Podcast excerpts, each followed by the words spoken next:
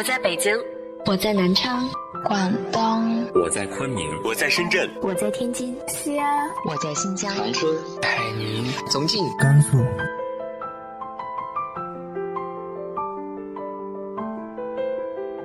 这里是 FM 幺八零八四，昨天的你的现在的未来，我是主播背着吉他的蝙蝠女侠。无论你在哪儿，这里都有我的温暖等你。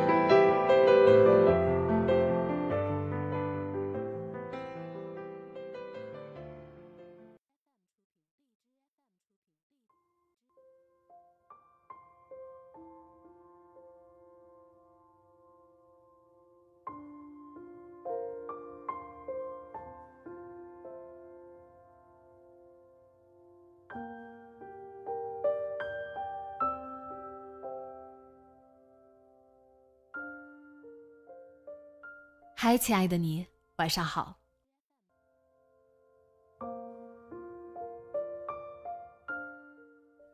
今天继续为大家带来的是来自于陆河的长篇小说《伤心诊所》。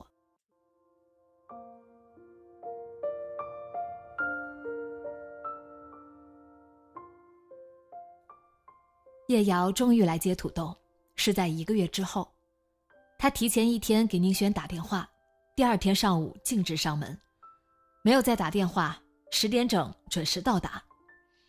敲门的时候，刚好赶上餐厅墙上那个疯狂的时钟整点报时。那是土豆和孙淼合伙弄回来的钟，每隔半小时，钟上面的小窗就砰的打开，一只弹簧布谷鸟窜出来，发疯般叫上一阵。每当这时，阳台上那只鹦鹉也会跟着叫唤。叶瑶站在门口，看起来不打算进门，穿的像要去参加什么商务谈判，似乎只是顺路来接土豆的。弹簧布谷鸟终于叫完，缩了回去，小窗砰的关上，鹦鹉也收了声。客厅安静了下来。新买的钟和鹦鹉，宁轩笑着解释，一边朝门里抬了抬手。叶瑶视而不见。土豆买的吧？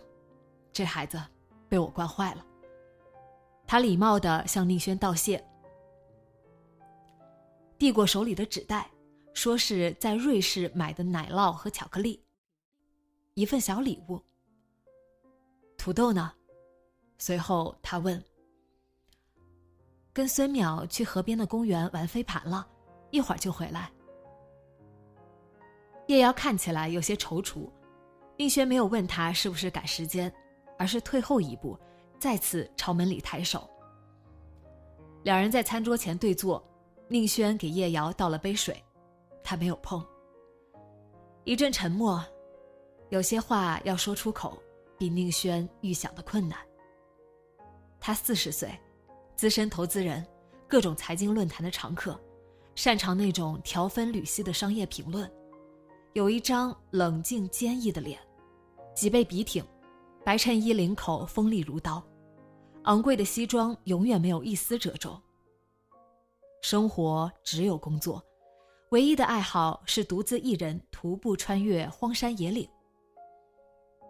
妻子自杀后，他没有流一滴眼泪。认识这些年，除了客套话，他几乎没有正经跟宁轩说过话。对于妻子生前的心理医生可能知晓的事，他毫无探究的意愿。从里到外，从上到下，他把自己包裹的严严实实，无懈可击。土豆没有给你添太多麻烦吧？麻烦还真不少呢。可能是宁轩的回答出乎他的意料，叶瑶略显尴尬。他说了声：“是吗？”停顿了一下，又补了一句：“抱歉。”一直脱不开身，没想到一拖拖了两个月，两个保姆又刚好辞职了，确实给你添麻烦了。他再次道歉，语气礼貌诚恳，始终面带微笑。宁轩审视着他，一言不发。人总是更愿意为一些不沾边的理由道歉。以他对他的了解，以及他揣度的他对他的了解，他不可能不知道让宁轩不满的是什么。我以前是心理医生，不过对怎么照顾孩子一窍不通，恐怕连保姆都不如。对此，叶瑶没有回应，他端起玻璃杯，慢吞吞喝了口水，不易察觉的瞥一眼墙上的钟。这下，宁轩真的被惹恼了。你以为孩子是宠物吗？你没空就把他送去哪里寄放十天半个月？还是你真的打算就让那些不停换来换去的保姆把孩子胡乱拉扯大？叶瑶依旧没有反应。他专注的盯着玻璃杯里的水，像在观察水面上某种复杂的图案，或者等待坠入水中的木头浮出水面。那副充满耐心又拒人千里的样子，让宁轩很想吼他。孩子已经没有母亲了，你想让他连父亲也形同虚设吗？宁轩费了一番力气，才把这句话给忍住了。他想干什么？非得在一颗穿了盔甲的心上砸出一条裂缝出来，再一剑刺穿。又是一阵沉默，状如巨大沙漏的沉默，带着看不见的漩涡沙沙作响。未说出口的话语从平缓的斜坡慢慢下降，流向漩涡核心，又无声无息的消失。他是不是还在怀疑土豆不是他的孩子？宁轩无法阻止自己这么想。燕杰怀孕三个月才告诉他，同时告诉他的还有他曾经出轨的事实，对方是他合作的同剧组男演员，一个大明星。但孩子是你的。他告诉他，如果你怀疑，我就打掉。他不可能不怀疑，但他说相信他。他爱他，所以选择原谅他。宁轩不知道叶瑶为什么一直坚决不肯去做 DNA 鉴定，真的是因为信任妻子，觉得无需鉴定，还是因为没有勇气面对难以承受的真相？甚至他是故意不去鉴定，故意让一切悬浮于无休无止的怀疑猜忌中，以此折磨他。难道所谓的爱和信任，到头来都不过是一场复仇？宁轩不愿相信，他宁愿相信叶瑶也不知道自己的本意究竟是什么。因为人在痛苦与原谅的漩涡中纠缠太久，会渐渐失去确信。不论是对自己，还是对周遭的一切，宁轩知道那是什么样的感觉。仿佛所有的东西都失去了形状，所有的事实都失去了界限。爱与恨，信任与怀疑，理智与疯狂，这些截然相反的东西，看起来都是一回事，没什么区别。他连自己都信不过，又怎么能让他相信他、信任他？两个依然相爱的人，就这样隔着怀疑的高墙各自挣扎。直到最终，一切以最惨烈的方式结束。时钟的小窗“砰”的一声打开，那只弹簧布谷鸟再次弹出来。十点半了，漫长的半个小时。宁轩和叶瑶一起转过头，那只弹簧小鸟径直的叫完，又缩了回去。阳台上的鹦鹉也不再叫唤之后，叶瑶坐直身体。手指轻轻敲着桌面，宁轩看出他已经准备离开。你还在怀疑吗？开口说出这句话，比他预想的容易一些。叶瑶从玻璃杯上抬眼，恍惚的看着宁轩，目光慢慢聚焦，露出怒意。当然没有。他断然说道。放下杯子，推开椅子，站起来，以腿刮过地板，发出刺耳的声音。等了好一会儿了，我去公园找他们吧。中午我还约了人。他的声音恢复惯常的平静。他没看宁轩，径直往门口走去，看起来有些怒气冲冲的，但依然在克制自己。宁轩没有起身，看着他离开。打开门的时候，叶瑶停下来，越过客厅望着宁轩。你知道吗，医生？最难的，不是让自己相信什么，而是控制自己的痛苦。说完，他关上门，走了。宁轩坐在餐桌旁，看着洒在地板上的稀薄日光。他何必这样？他明知，他需要谎言，人人都需要谎言。为了避免被真相毁灭，为了把日子继续过下去，这有什么错？他知道什么是痛苦。痛苦会自行膨胀，脱离意志，脱离理智，乃至脱离一切。他也能想象这些年叶瑶过着什么样的生活，默默承受着自己制造的悲剧，面对那些自己损坏的、已经无可挽回的东西。悔恨、愧疚、自我惩罚，不去探究什么，也不去寻求什么，就这样，一个人走在什么都没有的不毛荒野上，越走越孤独。他又何尝不是这样？河边的空地上，孙淼跳起来，像只长腿蜘蛛一样，一把接住飞盘。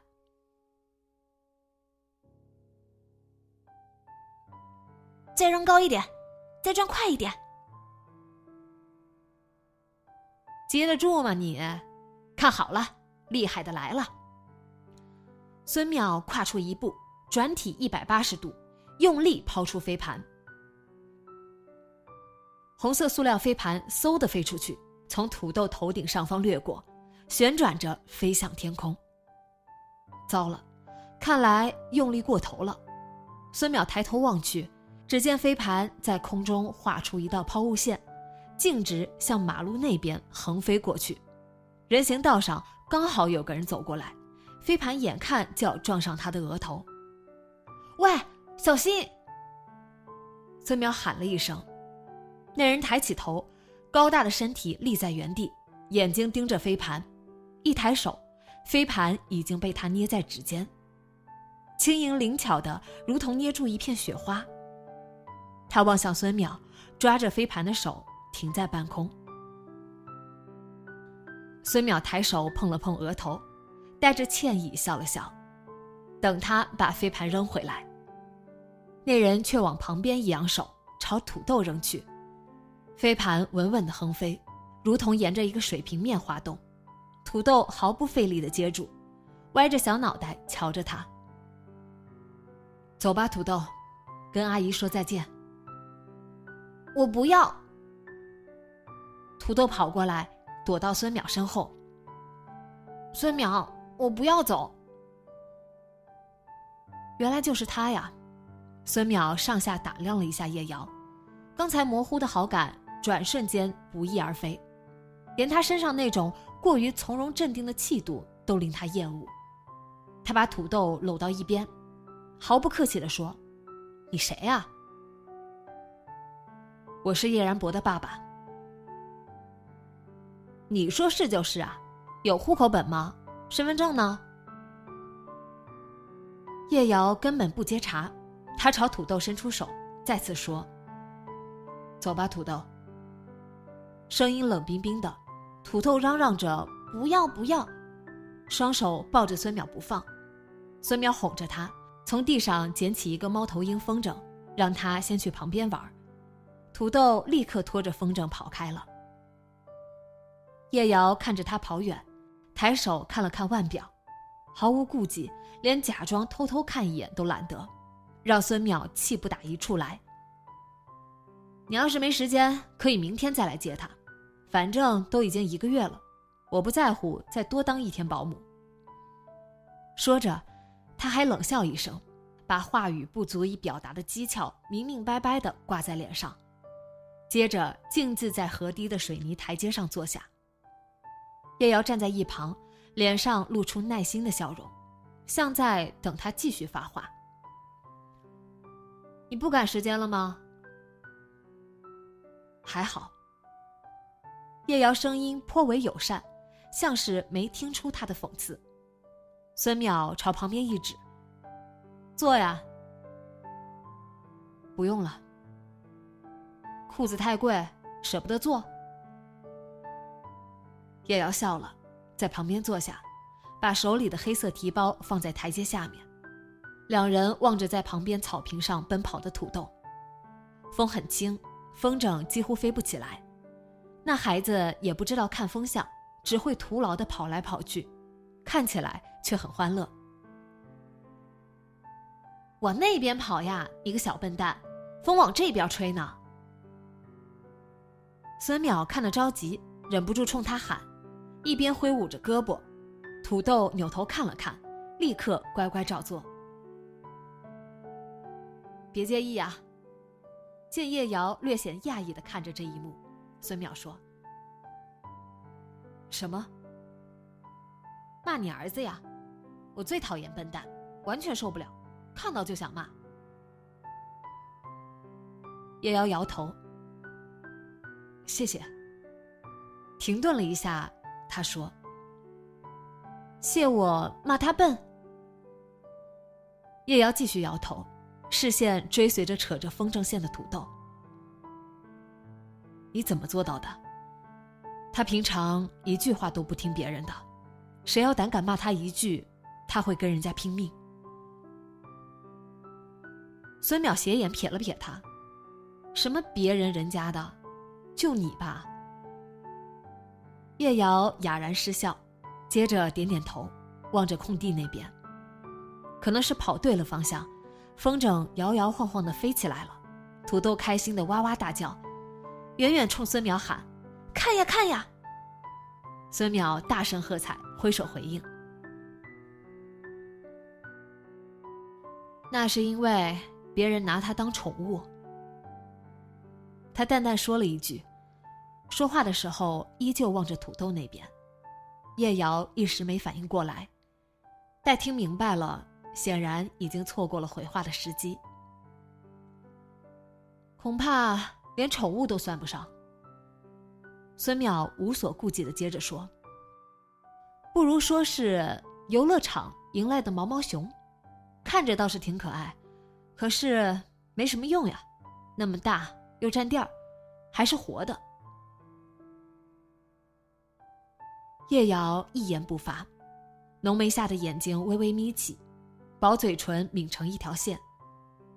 孙淼迎着他的目光回望着他，说不清为什么，他很想挑衅他，最好彻底把他惹毛了。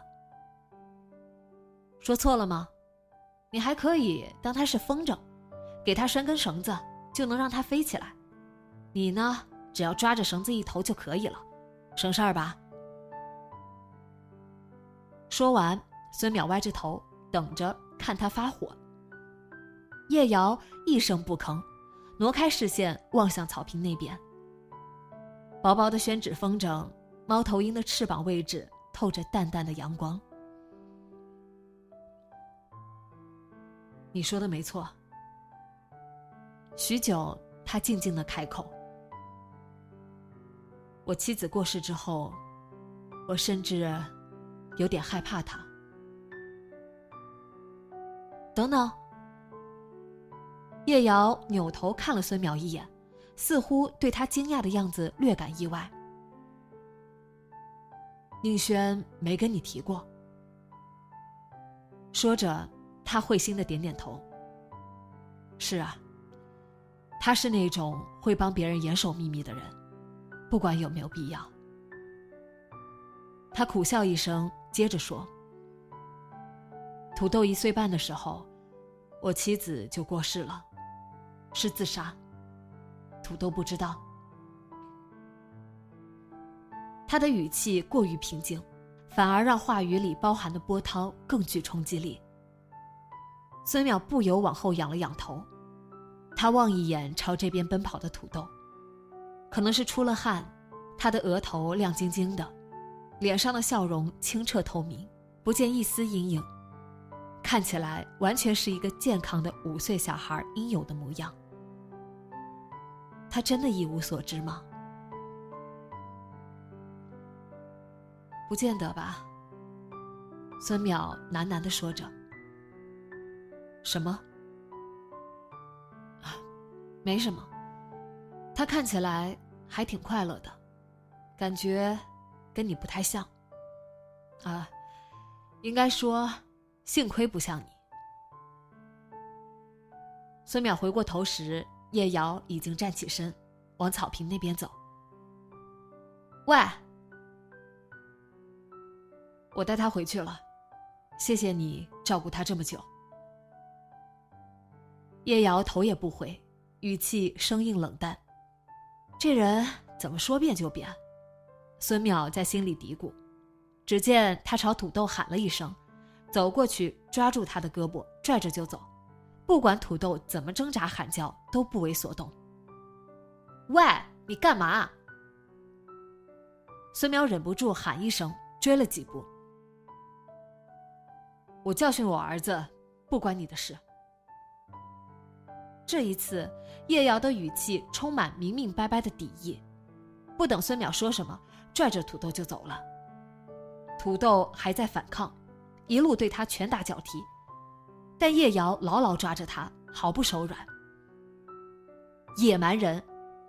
孙淼在后面喊：“难怪你儿子不喜欢你。”叶瑶毫无反应。